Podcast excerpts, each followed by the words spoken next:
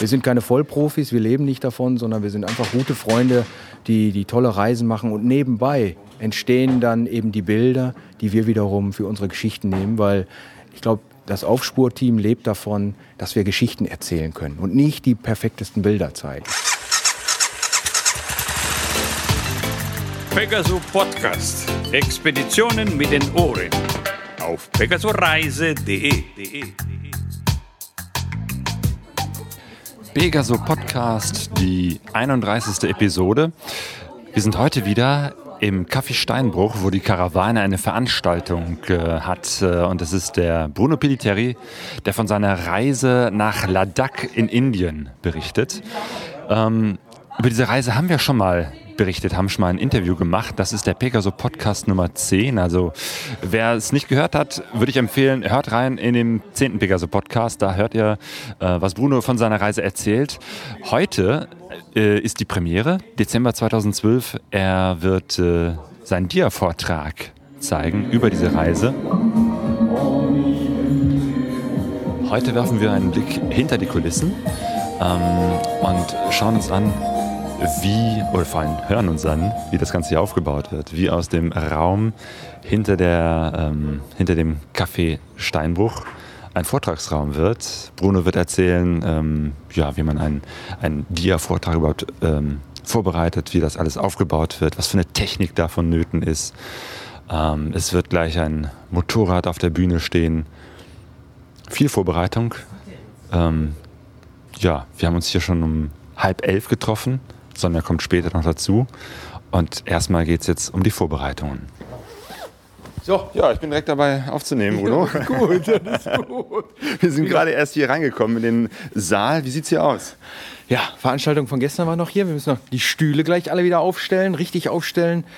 Die ganzen hier Salzstreuer, äh, Salzzuckerstreuer sind da. Zuckerstreuer, Kaffeetassen müssen noch weg. Dann wird die Leinwand aufgebaut und jetzt müssen wir erstmal gucken, dass wir die zwei Autos leer machen. Und den Anhänger, da ist nämlich ein Motorrad drin. Ja, da bin ich mal gespannt. Die Angela, der Peter, der Heinz, der Axel von der Karawane sitzen jetzt erstmal zusammen, trinken Kaffee und überlegen, wie sie das Bühnenbild so um die Leinwand herum gestalten werden. Brainstorming heißt er, glaube ich. Ne? Ja. Die Gedanken schweifen gerade ab. Wo stelle ich ja. mich hin? Wo steht das Motorrad? Genau. Das ist dann immer so eine Sache. Ne? Also du hast ja so viele nette Utensilien mitgebracht, da müssen wir schon mal gucken, wie die alle gleich gut was in, in Szene setzen können. Ich hatte auch schon überlegt, ob ich mich ans Motorrad stelle und meinen Text einfach auf den, den Sattel drauflege. Na, irgendwie so. Und dann kann ich da ab und zu mal rüberspicken. Weil eigentlich brauche ich nicht. Aber der aber Vorteil wer weiß. hinten hättest du einen Scheinwerfer, ne? Einen Ich habe ja auch noch, auch noch was mitgebracht. Eine kleine Lampe, die ich dann genau darauf leuchten lassen könnte. aber du brauchst da gar nicht drauf. Ich glaube, wir lassen das einfach mal so kommen. Wir stellen das Ding auf. Ja. Also die Seiten sind ja klar dass wir hier die Karre hinstellen und da. Und dann entscheidet der Bruno, was er möchte. Der, der muss sich, auf der Bruno muss sich ja wohlfühlen, da muss er gut gehen. Aber ein bisschen Platz für die Leinwand müssen wir lassen. Ja, ist klar. Kann nicht drauf verzichten. muss auch Priorität Du brauchst auch wieder dieses komische Beamer-Ding da. Der Bruno hat ja so einen, so einen halben tibetischen Tempel, glaube ich, abgebaut und, und mitgenommen. Ne? ja, genau. Was ist das alles fürs Zeug genau. hier? Das ist, die, genau, das ist der Credo vom Bruno. Wo der hinkommt, erstmal abbauen, sammeln. Als abschrauben. Ersten Dia-Vortrag habe ich doch einen Grabstein mitgebracht. Ja, genau. Und der, genau. Ist, der ist weggeworfen worden. Da habe ich mich schwarz geärgert. Echt? Ehrlich? Ja, ich habe nochmal nachgehakt, der ist weg. Aber die Doch, Kreuze, die du mit auf der Bühne hattest, weißt du noch, die Puppe, die ja, du mit dem ja, Hemd, ja, das Foto habe ich gestern noch mal ins Internet gestellt auf deine Seite, live on stage. Was? Da hat er ein super Bühnenbild gemacht. Hier mit Laub war das doch, mit allem möglichen. wir haben einen Friedhof gebaut. Wir haben einen Friedhof hier aufgebaut. Das war die, die Transsilvanien-Geschichte. Und, und, und ähm, er sagt ja genau, ich komme noch mit dem Grabstein. Wir so, nee. Und, und Peter hat immer gesagt, dass eigentlich die Karawane ist ja eine, eine eine Plattform für Reisevorträge mit Bühnenbildern. Und das habe ich dann im Ernst genommen. Und dann habe ich mir gedacht, was, was kann man machen, wenn man nach Transsilvanien fährt? Und dann habe ich eben überlegt, wir bauen einfach einen transsilvanischen Friedhof. Und hatten dann einen, einen Motorradfahrer ähm, gebaut aus meinem Thermokombi und meinem Helm und Handschuhe und Stiefel. Und der hatte dann ähm, ja, im, im Nacken eine Axt stecken. das heißt, ich habe eine Geisterbahn aufgebaut. Ja, genau. Also ich habe eine Halterung gebaut, dass man wirklich, da habe ich dann so ein Lochblech genommen und habe da eine Axt drauf geschweißt, die schön mit, mit roter Farbe ähm, lackiert und das sah dann wirklich so aus, als wenn ein, ein erschlagener Motorradfahrer mitten auf dem Friedhof liegt. Und habe dann vorher im Herbst so sehr glaubhaft, die Leute haben echt doof geguckt, als sie reingekommen sind. Dann habe ich also im Herbst vorher noch Laub gesammelt und einen alten Grabstein haben wir geschenkt bekommen, der bei einem Bauern im, im Schuppen lag und Grabsteine selber gebastelt und, und Gräser gepflückt. Und wir haben also eine wunderschöne, gruselige Friedhofsstimmung aufgebaut. Und dazu lief dann anschließend der Dia-Vortrag, die Winterfahrt nach Transsilvanien. Boah, naja, und heute wird eben, heute wird Ladakh aufgebaut. Jo. Das heißt, ich habe unsere Wohnung geplündert. Meine Frau hat extra gesagt, pass auf, bring das Zeug wieder gut zurück. und wenn da Macken dran sind, besorgst du mir neue Sachen. Wo hast du die Sachen her? Ach, die hat sie sich im Laufe der Zeit so zusammengekauft. Und dieses große Relief, was da oben steht, da ist die, glaube ich, ein halbes Jahr durch den Baumarkt getigert. Weil da war dieses Relief und ich weiß nicht, 200 Euro, 300 Euro. Was? Das war ja einfach zu teuer. Ja, das ist aus Holz. Oder zumindest so ein Holzimitat. Ah, und dann wurde das in der Herbstsaison runtergesetzt und dann hat sie zugeschlagen. Ja. Schon so morgens um sieben vom Baumarkt. Ich weiß auch nicht. Da lief sie wieder rum und dann hat sie es plötzlich gesehen. Und drei Buddha-Figuren sind dabei. Drei Buddha-Figuren, genau. Mhm. Die stehen bei uns überall. Im Garten, im Wohnzimmer. Ich habe sie also überall zusammengesucht und heute werden sie das Bühnenbild geben. Ja, dann fangen wir mal an, wa? Aufzubauen, ja, auszuräumen. Ich glaube auch, ne? Ja.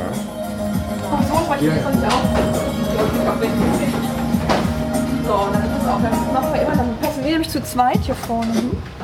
Ja, was für eine Technik baut ihr hier so auf? Was, was braucht man für so einen Biervortrag in der Karawane?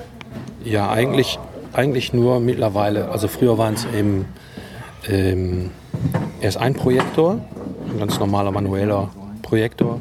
Dann später wegen der Überblendungsgeschichte, die äh, en vogue wurde, zwei Projektoren. Die Projektoren wiederum ähm, hatten einen hohen technischen Standard, die konnten also ferngesteuert werden, hatten also Impulsgeber und so weiter und so fort. Dann wurde das Ganze abgelöst durch einen Beamer. Und ähm, also die digitale Zeit griff da um sich und dann ähm, ist das eigentlich äh, wichtig. Du brauchst ein spezielles Stellpult für den Beamer, um eine gewisse Höhe zu bekommen. Mhm. Das ist notwendig. Und der äh, Rückraum, ähm, gerade im Digitalen, liegt dann innerhalb der Festplatte oder einem anderen Medium. Eine Leinwand ist natürlich wichtig. Leinwände haben wir auch äh, gelernt in verschiedenen Größen. Das hängt auch mit dem digitalen mit der digitalen Entwicklung zusammen. Da gibt es bestimmte Bildformate, denen müssen wir gerecht werden. Und meistens ist es aber auch so, dass die Referenten selbst mittlerweile so gut ausgerüstet sind, gerade mit Beamer, mit Übertragungsprojektionsgeräte und mit Leinwänden, mhm. so dass wir nur Hilfestellungen geben brauchen. Jo. So sieht das aus. Und natürlich eine Glocke. Ja. Die ist natürlich ganz wichtig, um die Pause einzuläuten. Ne? Ja. Also das sind so was ist es für ein Beamer? Ich glaube, das ist wahrscheinlich ein besonders lichtstarker, ne? Der Beamer ist jetzt ein besonders lichtstarker. Ist zwar jetzt noch nicht das High-End-Gerät, aber äh, schon mal relativ gut. Ist jetzt von der Auflösung nicht der, der Knaller irgendwie, dass man jetzt sagen würde, Full HD. Meistens kannst du die Full HD dann so, die sind zwar meistens unheimlich toll mit der Pixelzahl, aber schlechte Ausleuchtung und äh, ja, ich sag mal, die Pixel kommen nicht ganz so gut rüber. Wenn du natürlich in der Full HD in einer, in einer, in einer guten Liga mitspielen willst, bist du mal schnell bei 7.000, 8.000 Euro. Und da können wir nämlich nicht mithalten. Mhm. Den haben wir jetzt einige Jahre und der hat sich total bewährt. Selbst Profis oder ich sag mal, die in der oberen Liga mitspielen, die sagen immer noch, man ist ein Top-Beamer. Das ist ein Canon XEED SX50 Xeed SX50. Ah, Xeed. Xeed. Und äh, der hat den großen Vorteil, der 60er zum Beispiel so eine Fernbedienung, wo man immer alles irgendwie einstellen kann. Ich meine, das ist beim Dia-Projektor noch ganz schön gewesen, wenn man nachschärft oder so. Ne, das Dia oder ein Autofokus. Bei den analogen Bildern hast du einmal die Schärfe eingestellt. Entweder sind die Bilder alle scharf oder die sind alle unscharf. Mhm. Ja. Und da ist es mir eigentlich immer relativ einfach, was die meisten nicht können. Ich stelle mir das Menü ein und dann kann ich die Schrift von dem Menü scharf stellen. So. Und wenn die Schrift scharf ist, müssen die Bilder auch scharf sein. Ja, ganz klar. Oder wir müssen die Bilder nachschärfen. Ah, ja, stimmt, genau. Wenn die vom Computer aus, die müssen, genau, das habe ich auch noch gelernt, äh, dass die Prinzip äh, zum Projizieren eigentlich ein bisschen schärfer sein müssen, als man sie sonst auf dem Monitor sich anguckt. Ja, es gibt zwei Tricks. Entweder kommt auch darauf an, was für ein Programm du hast. Mhm. Das eine Programm, wo du nicht nachschärfen kannst, da sollten die am, am Monitor schon überschärft werden. Mhm. Wenn man den Vorteil hat, man hat einen Beamer, kann man natürlich am Beamer gucken, wie die Schärfe irgendwie ist. Oder eben, wie du ja selber festgestellt hast, ja. man kann die im Programm nachschärfen. Dann kannst du bei jeder Show individuell, kommt auf die Entfernung an oder sonst was, kannst du dann eben am, im Programm nachschärfen. Ja. Weil das hier beim, beim Zeigenprinzip so ein bisschen Schärfe verliert? Ist das, ist das so oder wie, wie kommt das? Wir sind jetzt hier, wie viele Meter sind das? Sechs, acht Meter bis zur Leinwand? Ja, ich schätze mal, wir haben so sieben, acht Meter bis ja. zur Leinwand, wenn wir irgendwie haben. Na, das hört sich irgendwie blöd an, aber der Beamer, der hat ja eigentlich, selbst wenn man eine Full-HD-Auflösung hätte, der hat jetzt zum Beispiel 1400 mal 1040. Wenn der sich jetzt mal umrechnet, so über den Daumen gepeilt, bist du bei anderthalb Megapixel. Da kann jede ja. Handykamera. Ja. Okay, das ja. heißt, da muss wirklich geschärft werden, damit Richtig. man irgendwie das Gefühl hat, es ist scharf. Man eigentlich überschärft man nur, dass eben halt, ich sag mal blöd gesagt, die schlechte Qualität des Beamers, die jeder hat, mhm. dass du die mehr oder weniger damit ausgleichst. Ah. Da bin ich also mit meiner 6 Megapixel Kamera immer noch gut dabei. Ja, da bist du eigentlich, was weiß ich, overdressed, würde man sagen. Oder so. okay. Und die Leinwand, wir haben gerade äh, so eine, das ist eine stumpfe Leinwand, ne? Aufgebaut. Die Leinwand ist von Stumpfel. Die hat, glaube ich, die Maße, lass mich nicht lügen, von 3 mal 4 Meter. Mhm. Die reicht bei dem Saal. Wir hatten auch schon mal eine größere Leinwand hier aufgebaut gehabt. Oder haben es auch drüben im Dramatikow gesehen. Da hatten wir eine 7 Meter Leinwand. Da sind die Leute aus der ersten Reihe aufgestanden, sind nach hinten gegangen, oh. weil sie sich irgendwie wie im Kino vorkamen und mussten mhm. immer den Kopf drehen, damit sie das ganze Bild sehen können. Ja. Ja, das ist so ein, so ein, so ein Alugestänge, wo die Leinwand, die so ein bisschen gummiartig draufgespannt wird und wahrscheinlich nochmal selber so ein bisschen reflektiert, ne? Die Leinwand, die reflektiert, die ist, ist reflektieren extra für die Bilder irgendwie gemacht, dass die Farben auch wesentlich besser rüberkommen. Mhm. Früher hat man solche komischen Mattenleinwände irgendwie gehabt. Wenn du heute die Bilder darauf anguckst, fehlen irgendwie die Farben, die sind alle flau. Mhm. Ja, die Entwicklung geht auch da weiter. Ja. Das Gestänge ist ein Asbach uraltes Gestänge, die Leinwand ist relativ neu. Man konnte anhand des, der Maße von dem Gestänge konnte man die Leinwand mehr oder weniger nachbestellen.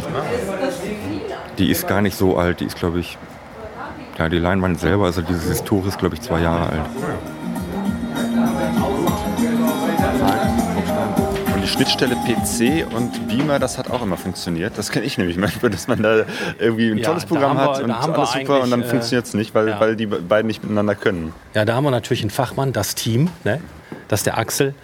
Der hat sich äh, sehr in diese Sparte reingekniet. Mhm. Und äh, das ist auch mittlerweile von der Aufgabenteilung so, dass ich äh, dass wir gegenseitig also uns die Dinge äh, lassen. Äh, jetzt zum Beispiel der Axel eben mit dieser digitalen Technik sich sehr gut auskennt und natürlich mit den anderen Sachen auch, aber das ist sein Schwerpunktgeschichte mhm. äh, und beim Aufbau und Abbau kümmert er sich darum und auch um den Referenten, wo oftmals Dinge hapern, die richtet er und ich mache ein bisschen Musik. Da ist ja analog, ne? einfach. Da komme ich mit klar. Analog, digital. ja, genau. ja, ja, so fließt das zusammen. Ja. Und jetzt ist der Heinz noch dabei, der ähm, auch dabei ist, alles kennenzulernen und zu managen. Das ist eine gute Geschichte. Also mhm. wir müssen die Arbeit immer gut aufteilen, verteilen. Und jeder hat einen speziellen Bereich, kann aber auch allround eingesetzt werden und Dinge erledigen. So. Also ich räume okay. immer auf. Ne? Auf, du machst das Aufräumen. Ja, ich mache Aufräumen-Management. Ne? Ich sag, ey, da muss noch weg, der Bierdeckel und so. Ja. Und unsere Geräte haben komischerweise auch immer spezielle Namen. Den Beamer, das ist zum Beispiel unser Heiligtum. Ah, ja, oh. die, hey. die hast du ja gerade schon so ein bisschen mitgekriegt, die Kiste, wo die ganzen Kabel irgendwie drin sind. Die nennen wir mal die Organspendekiste, weil die sieht immer so aus, als gerade einer so von der Organspende irgendwie zum Hubschrauber damit rennt wo die CD-Player, Kassettendeck und allen drum und drin ist die dicke Bertha, weil die groß und schwer ist. Ja, und die Leinwand heißt einfach nur Leinwand. Ah, das ist ein langweiliger Name. Könnt ihr euch da nicht noch was überlegen?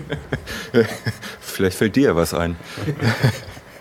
Da gibt es auch noch eine schöne Geschichte jetzt zu der dicken Bertha. Das ist also ein großes äh, Case, wo die ganzen Instrumente eingebaut sind. Und tausende von spannenden Aufklebern drauf.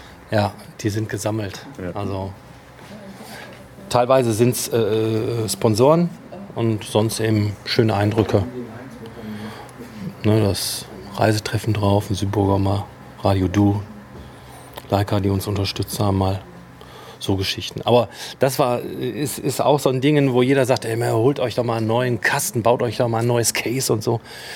Also das haben wir geschenkt bekommen, leer und waren hoch erfreut, bis wir dann festgestellt haben, wir wissen jetzt auch, warum die Band äh, ihren Verstärkerkasten, ihr Case abgegeben hat. Hier waren nämlich die Griffe falsch rum eingebaut. Mm. Und äh, da müssen wir immer ein bisschen aufpassen, wenn wir den jetzt tragen. Wir könnten das komplett umbauen, aber haben wir nie gemacht. Ja, die Griffe sind richtig, ich weiß. Aber äh, ist zu tief. Ist zu tief. Die müssen ja, die müssen höher. Der Schwerpunkt. Ja, ja, der Schwerpunkt liegt Ja klar, und wenn du das alleine tragen willst, ja klar, kipp dann immer volle Kanne weg. Ah. Also und eine afrikanische Maske oder was hängt da dran, ne? Ja, die ist aus dem Afrika-Museum in, äh, äh, aus Holland. Stimmt, da war so kürzlich so ein Diebstahl, ne?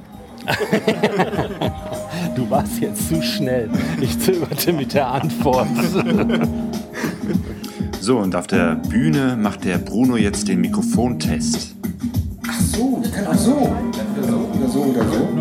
Neues Mikro, die Kapsel ist ein bisschen anders geformt. Du kannst also ein bisschen ganz anders halten und okay. du bist immer noch gut zu hören. Gut. Ja, du musst also nicht unbedingt ja. dein Bart frisch rasieren. okay, also so. So der Abstand? Ja, ist okay. Soundcheck. Soundcheck. Eins, zwei, drei. Ja, wie ist die Stimme? Finde ich gut so. Ich habe keine andere. Sag mal ein bisschen was. Was hast du heute Morgen gefrühstückt? Also heute Morgen bin ich aufgestanden und ich war nicht mehr nervös. Gestern war ich nervös, warum auch immer. Heute bin ich wieder die Ruhe selbst. Und ähm, dann habe ich gut gefrühstückt, zwei Brötchen, Servelatwurst auf der einen Hälfte, auf der anderen Seite Nutella und ich habe sie aber nicht zusammengeklappt, weil das schmeckt nämlich nicht. Dann habe ich zwei Kaffee getrunken. Warte, warte mal, warte mal. Ja, ja, mach mal so ein Ding drauf.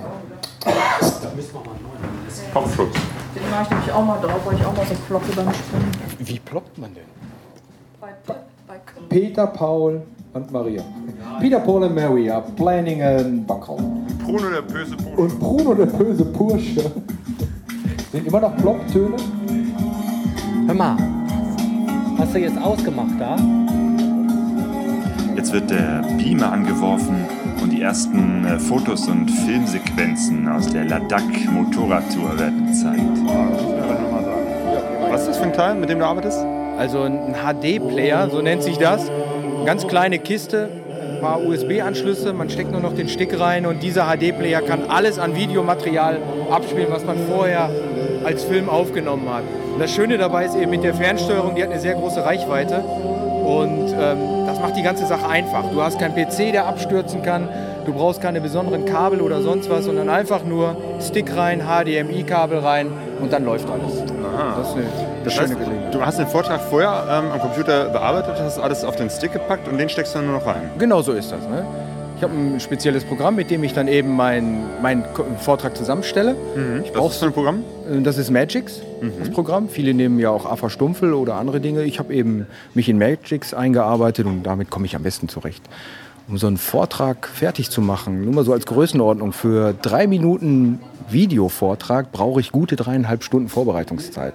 Das heißt Filme schneiden, Videos, äh, Bilder und Videos auswählen, Bilder bearbeiten, äh, die Zeiten einstellen, den Text, die Musik, sodass man dann bei diesem Vortrag so auf gute 150, 160 Stunden an Vorbereitungszeit kommt, nur um diesen Video um diesen Film zusammenzustellen. Mhm. Ist es jetzt mehr Film oder mehr Fotos, was du zeigst? Das ist ein Mix. Das ist mhm. also wirklich ein Mix. Ich habe sehr viele Filmsequenzen und ähm, bringe aber auch immer wieder noch, noch Bilder und Fotos rein, zu denen ich dann eben diese Geschichten erzählen kann. Und ähm, das ist also wirklich Multivision. Mhm. Da ist alles dran. Ne? Ja. Und das ist das Schöne. Ja.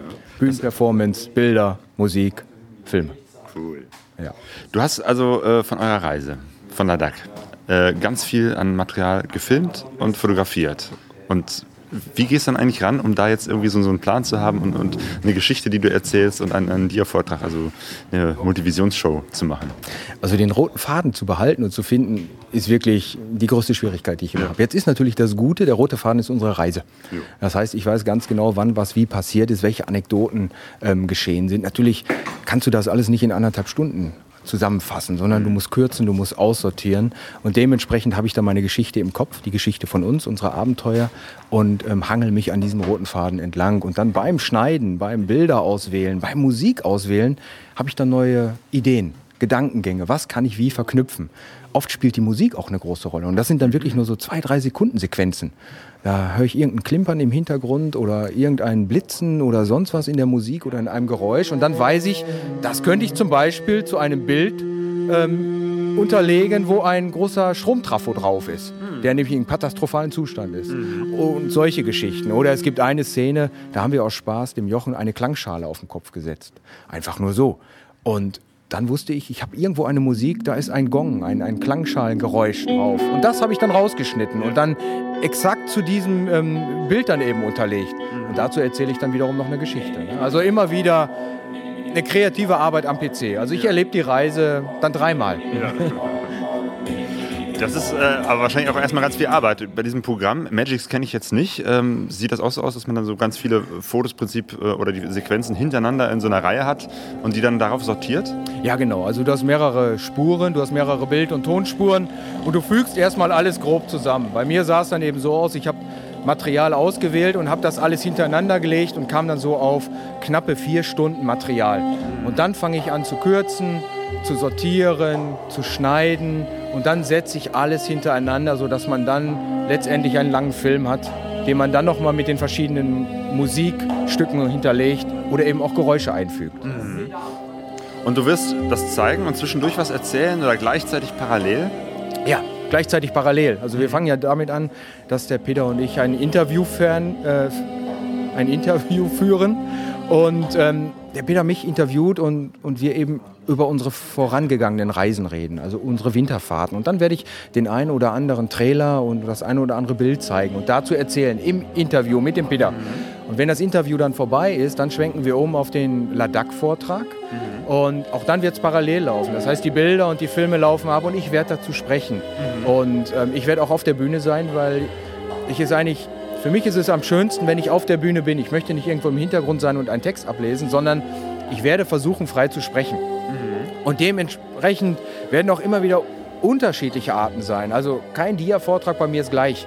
Es werden immer, je nachdem, wie ich gerade drauf bin, welche Gedanken ich gerade im Kopf habe, werden die Stories einen anderen Weg haben, eine andere, eine andere Sprache. Nicht einen anderen Weg, sondern eine andere Sprache. Mhm. Du hast eine Fernsteuerung, das heißt, du kannst zwischendurch auch äh, das Ganze stoppen oder weiterführen. Ja, also wenn ich mich verquatschen sollte und ich merke, jetzt klappt es nicht mehr, dann werde ich mal zwischendurch ganz kurz anhalten, aber eigentlich bin ich schon darauf ausgerichtet, dass ähm, ich den, den Vortrag laufen lasse und ich meine Sequenzen ähm, dementsprechend ähm, einbinden werde. Also ja, ich möchte heißt, nicht unterbrechen. Ja. Das heißt, du hast schon so ungefähr im Kopf oder im Gefühl, das geht jetzt so und so lange, ich darf jetzt nicht zu lange oder zu kurz erzählen, sonst entsteht eine Lücke und dann geht es einfach an der, an der Stelle wieder weiter. Ja, genau. Dadurch, dass ich hier 150 Stunden vorm Rechner saß, habe ich wahrscheinlich nachher jedes Bild einzeln im Kopf. Jetzt nicht, aber wenn ich nachher extrem konzentriert bin, weiß ich ganz genau, welches Bild wann kommt und welchen Text ich dazu spreche. Mhm. Ich habe mir äh, zwar meinen, meinen Text auch aufgeschrieben, aber ich glaube, das wird eher so sein wie ein Spickzettel in der Schule. Ich werde es dabei haben, aber ich werde es mhm. hoffentlich nicht gebrauchen müssen. Genau, einfach nur fürs gute Gefühl oder wenn ich wirklich mal einen Blackout haben sollte, dass ich mal schnell reingucken kann, an welcher Stelle befinde ich mich gerade und was wollte ich denn sagen. Ne? Mhm. Also Stichpro, pro, stichpunktartig habe ich den Text aufgeschrieben. Mhm. Ah, ja. Genau. Auch das ist wieder eine Zeit, steckt man auch noch mal drei, vier, fünf Stunden rein, bis man so einen Text überhaupt hat, bis man mhm. weiß, was will ich denn überhaupt erzählen. Mhm. Genau viel Arbeit. Wie bist du an die Musik gekommen? Unterschiedlich. Also es ist oft so, dass ich, ähm, dass wir uns Musik in dem jeweiligen Land schon kaufen. Ähm, ich hatte auch schon mal einen Dia-Vortrag, da hat ein Arbeitskollege Musik für uns komponiert. Das war wieder was ganz anderes. Oder ähm, wir nehmen GEMA-freie Musik, die wir dann ähm, eben auch gekauft haben oder aus dem Netz gezogen haben für solche Veranstaltungen. Ist da eine besondere Quelle, wo du herholst? Unterschiedlich. Also Jamendo oder so? Ja, Jamendo auf jeden Fall. Ähm, jetzt für die Indienmusik habe ich auch unterschiedliche Portale gefunden, ähm, auf denen man sich ähm, indische Musik runterladen kann. Am Anfang wollte ich unbedingt Bollywood-Musik haben es ist gar nicht so einfach, an gute Bollywood-Musik ranzukommen, weil die gefielen mir alle nicht. ähm, lag jetzt aber wahrscheinlich nicht an der Musik, sondern mehr an meinem Geschmack. Und so habe ich mich dann durchs Internet gesurft und, und verschiedene Quellen aufgemacht, wo ich dann eben GEMA-freie Musik herbekam. Ja. genau. Und so wird es dann zusammengestellt. Ja. Aber das machst hauptsächlich du oder seid ihr auch im Team? Das mache alles ich. Die Jungs, die mit mir fahren, also das ganze Auf-Spur-Team, die sind eigentlich dafür da, um mit mir die Reisen zu machen. Die Jungs nehmen mich mit, haben ihren Spaß, wir haben zusammen unseren Spaß und, und führen mich überall dorthin, wo unsere Idee nun mal geboren ist.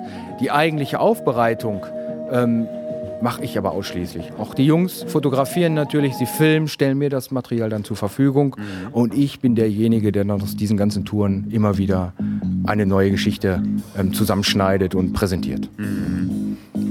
Ist das nicht manchmal ein bisschen nervig, ähm, bei so einer Reise immer wieder zwischendurch anzuhalten, was zu filmen, was zu fotografieren. Man, das sind ja nicht nur Schnappschüsse, sondern teilweise wahrscheinlich auch Fotos, wo du richtig lange dran gearbeitet hast. Oder auch jemand anders von eurem Team äh, sagt irgendwie, fahr mal durchs Bild. Nee, du musst nochmal durchs Bild fahren. Nee, jetzt, du musst nochmal durchs Bild fahren und dann sitzt man da eine halbe Stunde und fährt immer wieder durchs Bild. Ähm, jein.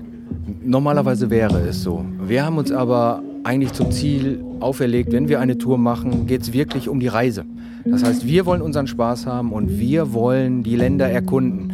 Und für uns sind die Bilder und Filmaufnahmen, die entstehen einfach nebenbei. Natürlich kommt es vor, dass man für ein, ein besonderes Foto, für einen besonderen Schnappschuss vielleicht drei oder viermal durch ein Bild fährt. Aber dann ist auch Schluss. Also wir arbeiten nicht an einem Foto so eine halbe Stunde oder wir warten, bis das besondere Licht da ist oder sonst was. Dann verzichten wir lieber darauf. Also für uns geht es in erster Linie darum, Geschichten zu erzählen und, und Fotos von einer Reise mitzubringen. Und wenn die dann nicht hundertprozentig sind, dann ist es eben so. Wir sind keine Vollprofis, wir leben nicht davon, sondern wir sind einfach gute Freunde, die, die tolle Reisen machen und nebenbei entstehen dann eben die Bilder, die wir wiederum für unsere Geschichten nehmen, weil ich glaube, das Aufspurteam lebt davon, dass wir Geschichten erzählen können und nicht die perfektesten Bilder zeigen. Mhm. Weil das können wir nicht. Dafür, da, in die Liga will ich mich gar nicht erst begeben, schaffe ich auch gar nicht, mhm. habe ich nicht die Ausbildung zu und habe auch gar nicht ähm, ja, die Ambition dazu, einer von den Top-Fotografen zu werden, sondern ich bin mehr ein Reisegeschichtenerzähler. Jo. Gut, und es wird nicht nur eine Geschichte erzählt, sondern äh, ihr macht auch, äh, oder du machst eine Performance hier auf der Bühne mit, mit Steinen was, ne? Nein, auch nicht, nicht, richtig, nicht ganz so. Also ich mache keine Performance, das Publikum wird die Performance machen. Aha. Also das, wir haben, ähm, die Bühne ist, jetzt so dekoriert, dass wir eben diesen ladakischen Touch haben und, und den indischen Flair. Wir haben hier Buddha-Köpfe stehen, wir haben Relief ähm, stehen, wir haben ähm, Ladakh-Fähnchen, äh, tibetanische Fähnchen aufgehangen. Und am Anfang bekommt jeder Gast einen Stein von mir. Und ich werde ihm dann sagen, das ist ein, ein Glücksstein, jeder Reisende bekommt einen Stein, schau auf die Bühne und du wirst sehen, was du damit machen kannst. Und ich erhoffe mir, dass die Leute die Steine nicht zum Werfen nehmen werden, sondern dass sie unser Bühnenbild mit ähm, gestalten und kreieren. Denn in Ladakh ist es Tradition, dass ähm, jeder Reisende einen Stein auf den anderen türmt und so entstehen kleine Pyramiden, kleine Glückspyramiden. Und das gleiche Bild soll hier auf der Bühne entstehen. Hm, ich bin sehr gespannt. Ich auch. Ich auch. Und du hast deine Enfield mitgebracht, die soll auch noch auf die Bühne. Ja, ich muss jetzt die Jungs hier gleich anspitzen, dass sie mir helfen, die Enfield aus dem Anhänger zu holen. Und dann stellen wir meine Enfield mit drauf. Die Enfield ist in, in Form eines Scramblers umgebaut und ich denke, das wird ein schöner Blickfang sein und das rundet dann dieses ganze Bild der indischen Reise. Klamotten sind jetzt in dem Raum aufgebaut und äh, zwischendurch ist jetzt auch der Stefan von Motorradreise TV hier aufgetaucht. Du wirst heute auch äh, etwas für einen Beitrag zusammenschneiden hier. Ja, hallo Claudio. Ich bin auch gerade gekommen und äh, werde mir jetzt gleich die Vorbereitungen für den Vortrag anschauen. Ich bin heute hier mit der Kamera auch vor Ort und werde die Stimmung vom Abend einfangen und auch sicherlich das ein oder andere Interview mit den Reisenden und auch den Gästen hier führen. Und ja, es ist schön, dass äh, wir uns jetzt auch hier endlich mal treffen. Wir haben jetzt einmal, das, äh, einmal den Ton bei dir und äh, ich mache das Bild dazu. Äh, schön, dich kennenzulernen hier. Ja, freut mich auch. Audio trifft äh, Video. Ich muss ein bisschen leiser machen. Nebengeräuschen, dafür das Mikrofon länger.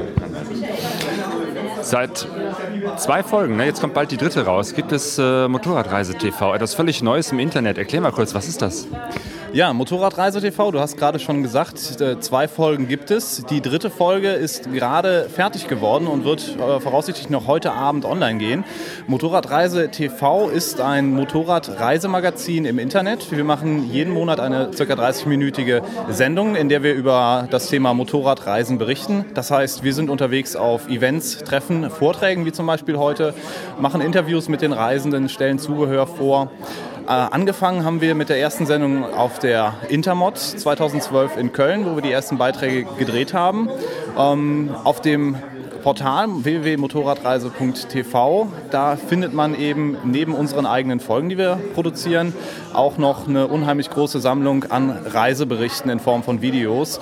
Das Ganze geografisch sortiert. Je nach Kontinent kann man sich da durchklicken und hat aktuell eine Auswahl von ca. 100 sehr gut gemachten Reiseberichten und die werden wir halt ständig aktualisieren und erweitern. Jo, du bist selber drangekommen äh, aus eigener Leidenschaft. Du bist selbst auch Motorradreisender, ne? Ja, genau. Also ich äh, habe relativ äh, spät mit dem Motorradreisen angefangen. Also Motorradfahren tue ich schon seit ich äh, 18 bin. Hat angefangen mit dem Motocrossfahren. Äh, dann irgendwann mit 25 äh, auch den Führerschein gemacht äh, oder mit 23 damals den Führerschein gemacht äh, umgestiegen auf eine Supermoto und vor ja, circa zweieinhalb Jahren, da hat es mich äh, gepackt, das Reisefieber, habe ich die Supermoto verkauft, mir eine große, schwere Honda Varadero zugelegt, mit der ich dann äh, meine erste Tour gemacht habe. Das war runter die kroatische Küste entlang bis nach ähm, Montenegro, Bosnien und wieder zurück. Und da habe ich dann Blut geleckt. So folgte dann eben 2011 direkt die zweite Reise. Äh, ursprünglich war es geplant, mit dem Motorrad von hier in Köln bis nach Israel durchzufahren. Das hat äh, leider äh, nicht geklappt, weil letztes Jahr der Landweg über Syrien durch den aufkeimenden Bürgerkrieg leider versperrt war. Also somit war die Route äh, Türkei, Syrien, Jordanien, Israel, die ich eigentlich geplant hatte, hinfällig geworden. Das Ganze hat sich unterwegs eben so ergeben. Äh, die Deutschen wurden evakuiert und so bin ich dann in meiner Türkei-Reise dann die große Türkei-Runde gefahren. Das heißt komplett die Küste lang, hoch ins Landesinnere und dann rüber ganz in den Osten bis zur iranischen Grenze und am Schwarzmeer wieder zurück. Und so ähm, hat mich das Reisepieber wirklich dann gepackt. Ich habe auch meine erste äh, kleine Reisedokumentation in Form von einem Video über diese Tour gemacht. Ja, und danach war es eigentlich so der nächste logische Schritt, ähm, dieses Feld äh, ja, Motorradreise TV irgendwo zu besetzen, weil leider gibt es keine Sendungen mehr über Motorrad, weder im Internet, es gab mal Mopeten TV, leider senden die nichts mehr, im Fernsehen findet man auch nichts mehr. Also habe ich mir gedacht, macht keiner, machst du selber. Ja, genau. Ja, Mopeten TV, Mensch, äh, was ist eigentlich los mit denen? Irgendwie habe ich das Gefühl, wahrscheinlich haben die sich übernommen, ne? Ich weiß es nicht, aber ich stelle halt auch äh, schon fest jetzt nach der dritten Folge, um das mal so nebenbei zu machen, äh, nimmt es schon sehr viel Zeit in Anspruch. Jeden Monat äh, eine Sendung a circa 30 Minuten zu produzieren, das kostet äh, viel Zeit. Einerseits natürlich, um rumzufahren, um die äh, Beiträge eben aufzunehmen. Andererseits dann eben auch nachher im Schnitt und in der Nachbearbeitung. Also bis so eine ganze Folge steht, da ist, sind viele, viele Stunden am Schnittrechner nötig, damit man da was ordentliches hingezaubert hat. Vielleicht ist das natürlich auch ein Grund äh, für Berufstätige nebenbei ist es natürlich nicht so einfach, warum Mopeten TV nicht mehr sendet. Aber vielleicht nehme ich das mal zum Anlass und äh, werde die Jungs mal aufspüren und den Besuch abstatten. oh ja, das wäre mal interessant. Mal nochmal auf den Grund gehen. Genau, wer es nicht kennt, Mopeten TV, äh, genauso wie es geschrieben wird äh, als Internetadresse. Da hat äh, ein anderer Stefan, einer aus Düsseldorf, ähm, mit ein paar Freunden, ja, auch ein, ein regelmäßig erscheinen, es war gar nicht monatlich oder so, ein Magazin gemacht im Internet über Motorrad, jetzt weniger Reisen, aber dafür alles Mögliche ums Motorradfahren und Tipps und äh, ja, ein paar, paar lustigen Formaten mit Kultfiguren wie Michi und Meffi. Ja, es war auf jeden Fall immer sehr unterhaltsam und sehr spannend. Also die Beiträge, Beiträge waren immer klasse. Ähm, was, äh, was halt sich bei mir ein bisschen unterscheidet, ist, dass ich halt ganz speziell auf das Thema Motorradreisen eingehe. Also das ist halt wirklich so der, der Fokus. Das ist eine recht kleine und spitze Zielgruppe zurzeit, aber dafür hochinteressant. Super Leute, die man da kennenlernt. Äh, die Veranstaltungen, die Vortragen, äh, Vorträge, die Reisenden, das sind so klasse Erlebnisse, die man da hat. Äh, das möchte ich nicht missen. Und ich freue mich halt, äh, wenn es äh, mit der Sendung weitergeht und wir nächstes Jahr auch wieder ähm, den langen Atem haben haben, wirklich jeden Monat da was zu zaubern. Ja, das wünsche ich dir. Noch viel, viele gute Beiträge und bestimmt werden wir uns da das ein oder andere Mal über den Weg laufen bei irgendwelchen Treffen oder irgendwelchen Events ja, die Welt ist eben klein und wenn man reist, dann merkt man das. Also werden wir uns bestimmt äh, sicherlich das ein oder andere Mal nächstes Jahr begegnen bei der Arbeit. Und heute Abend äh, wirst du gleich noch was filmen mit Bruno und seinem Vortrag. Genau, ich hatte Bruno und die Jungs von Auf Spur ja schon in der zweiten Folge im Interview, wo sie über ihre Reise ab Tuladak erzählt haben. Heute ist es soweit. Äh, die Premiere von ihrer Vortragsreihe startet hier im Steinbruch. Heute ausverkauftes Haus, morgen ausverkauftes Haus. Wer die Jungs äh, kennt und schon mal gesehen hat, weiß warum. Also das wird ein klasse Programm und da freue ich mich drauf. Werde ein paar schöne Bilder dafür, äh, davon einfangen. Mhm. Joe, ich bin gespannt, gleich mal zu sehen, wie, wie macht ein Profi einen Film. ja, vielen Dank.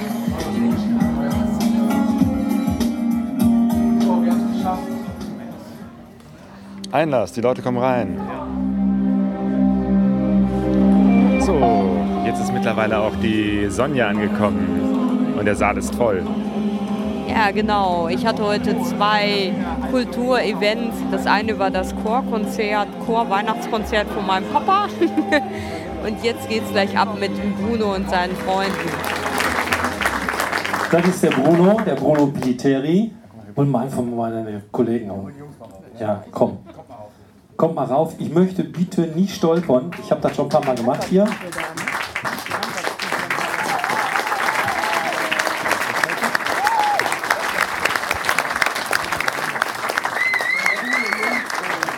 Ja, genau.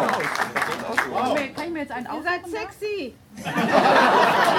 Volker, oder Volker hatte uns von Ladakh erzählt, dieses wunderbare Land oben in Nordindien. Und da hatten wir überlegt, da könnten wir mal hinfahren. Denn der Hintergrund war, dass Markus und Jochen partout nicht mitfahren wollten nach Ladakh. Und Ladakh liegt in der Jammu Kashmir-Region. Und da haben wir gesagt, weißt du, wo Schnee ist? Oben in Leh. Und da fahren wir jetzt einfach mal hin. So ging es dann endlich los nach den ganzen Vorbereitungen. Von Düsseldorf über Istanbul nach Delhi. Das sind knappe 6.500 Kilometer, 12 Stunden Flug. Von da aus sollte es so mit einem kleinen Flug weitergehen nach Kulu, Richtung Manali. Und da sollten wir dann die Motorräder übernehmen und fuhren dann den berühmten Manali-Leh Highway. Und wenn ihr euch die Straßen anguckt, dann wisst ihr, warum wir Volker machte die ganze Zeit immer so ein bedrücktes Gesicht. Wir waren ja relativ unbefangen und wir wussten gar nicht, was los ist. Aber Volker sagte, wenn es hier regnet, hat es auch auf dem Rotang geregnet. Ah, ihr werdet schon sehen, aber hoffentlich schaffen wir das. Wir sind erstmal durch Manali gefahren, haben die Kanister aufgefüllt, haben uns die 60 Liter Sprit einverleibt, haben die Maschinen dann auch nochmal aufgetankt, um uns dann durch das Gewühl zu schlängeln und sind dann so langsam raus aus Manali in Richtung Rotanggebirge, äh, Rotangpass. Und ihr dürft nicht vergessen, der Rotang ist ein gefürchteter Pass, der liegt auf 3980 Meter Höhe. Und an dem Rotang ist nun mal eine Wetterscheide. Das heißt, die Wolken brechen sich dort an den hohen Bergen und es regnet oder schneit dort zu jeder Zeit und dementsprechend sehen die Straßenverhältnisse aus. Wir ahnten von dem alle gar nichts, sondern für uns war es erstmal eine Fahrt wie in den Schwarzwald.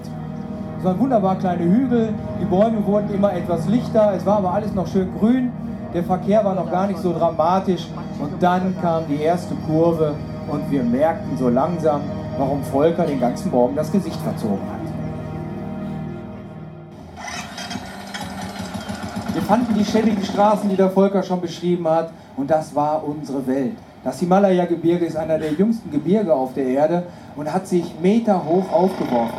Und wenn ihr euch vorstellt, ihr fahrt diese Straße entlang und rechts und links sind die 6.000, 7.000 Meter hohen Berge, Gesteinsformationen in den ungewöhnlichsten Farben, Monolithe. Immer wieder wird die Straße überschwemmt. Das war genau unser Eldorado und das war der Bernali Leh Highway, den wir haben wollten. Das goldene Stadttor der Stadt Leh. Leh ist eine sehr alte Stadt und von dort sagt man, wäre der Buddhismus auch nach Tibet rübergekommen. Tibet liegt, Leh liegt an dem Knotenpunkt direkt an der Seidenstraße, hat knappe 27.000 Einwohner und liegt auf über 3.500 Meter Höhe und ist damit einer der höchstgelegenen Städte der Erde, die auch das ganze Jahr über bewohnt wird. Und so streiften wir durch Leh und genossen einfach diese Atmosphäre dieser alten Stadt. Für uns war es immer wieder interessant, wie leben diese Menschen, wie verdienen sie ihren Lebensunterhalt und wo bekommen sie ihr Essen her und wie ist der Trubel in der ganzen Stadt?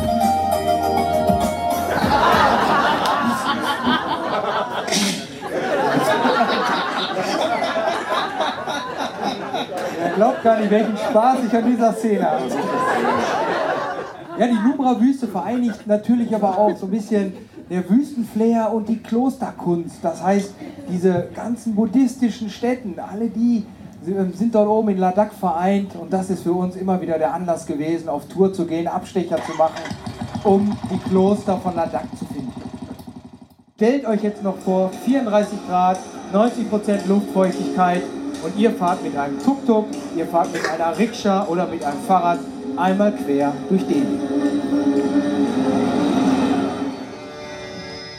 Das war unser Abenteuer Ab Ladakh. Vielen Dank.